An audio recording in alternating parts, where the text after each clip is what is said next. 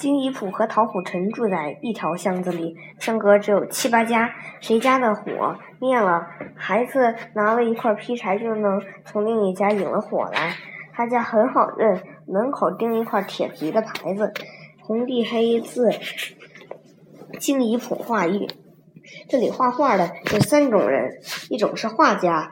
这些人大多都有田有地，不愁衣食，作画只是自己消遣或作为应酬的工具。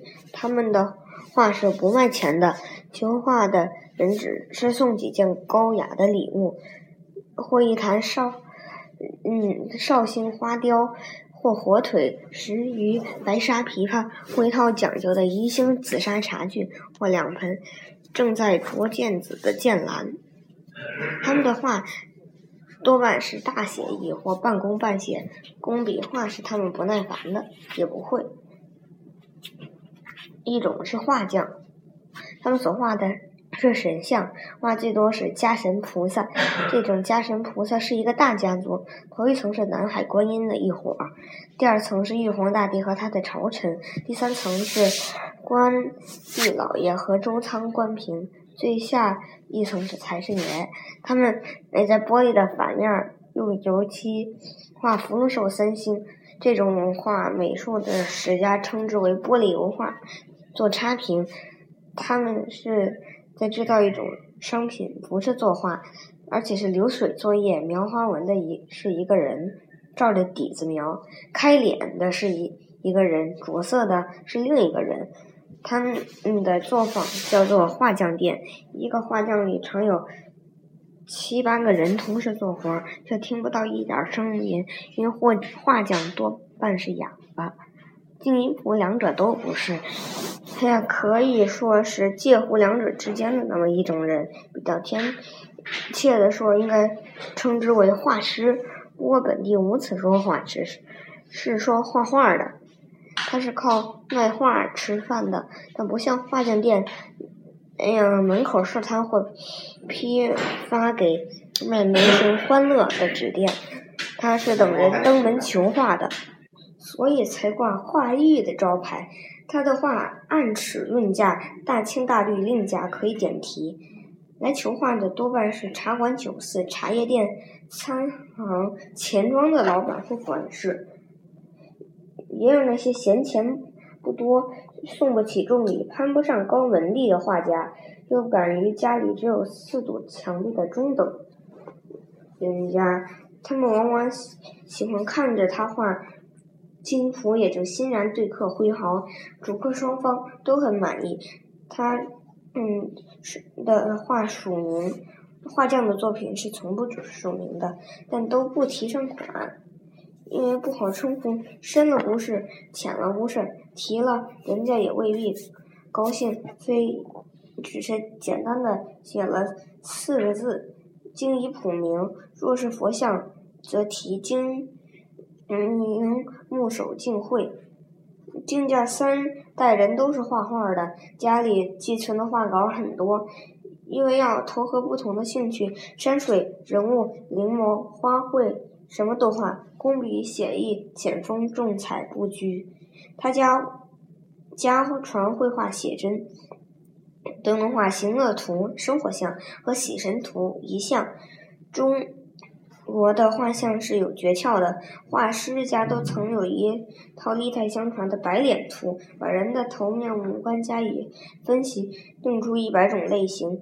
画时端详着对象，确定属于哪一类，然后在基础上加减，画出来总是有几分像的。金一普多年不画喜神了，因为画这种像，经常是在死人刚刚断气时被请了去，在床前对着孤描。他不愿意看死人，因此除了至亲好友这种活计一概不应。有来求的，就说不会。行乐图自从有了照相馆之后，也也很少有人来求画了。金一普自己喜欢画的是青山绿水和工笔人物。青山绿水、工笔人物一年能收几件呢？因此，除了每年端午，他画几十张各式各样的中当挂在巷口如意楼酒馆标价出售，能够有较多的收入。其余的时候，全家都是半饥半饱。虽然是半饥半饱，他可是活得有滋有味。他的画室里挂着一块小匾，书“四十加薪”。画室前面有一个很小的天井，靠墙墙种了几杆玉屏削竹，石头石条条上摆了。茶花月景，一个很大的钧鸟平盘里养着一块玲珑剔透的上水石，蒙了半寸厚的青绿绿苔，长着虎耳草和铁线草。冬天，他总要养几头单瓣的水仙。不到三寸长的碧绿的叶子开着白玉一样的繁花。春天放风筝，他会那样耐烦地用一个称斤的小星子约着蜈蚣风筝两边角上的鸡毛，鸡苗毛分量较差，蜈蚣上了天就会打滚。夏天用莲子种出荷花，不大的荷叶，直径三寸的花。嗯下面养了一二分长的小鱼。冬秋天养蟋蟀。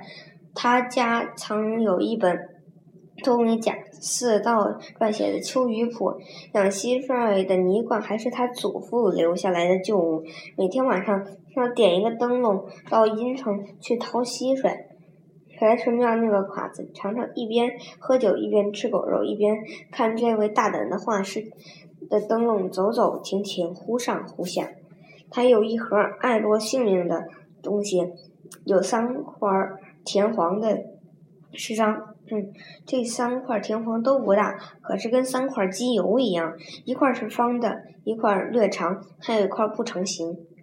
数这块不成形的值钱，它有文三桥刻的边款，篆书不知叫哪一个无知的人磨去了。文三桥啊，可找全中国，你能找出几块？嗯。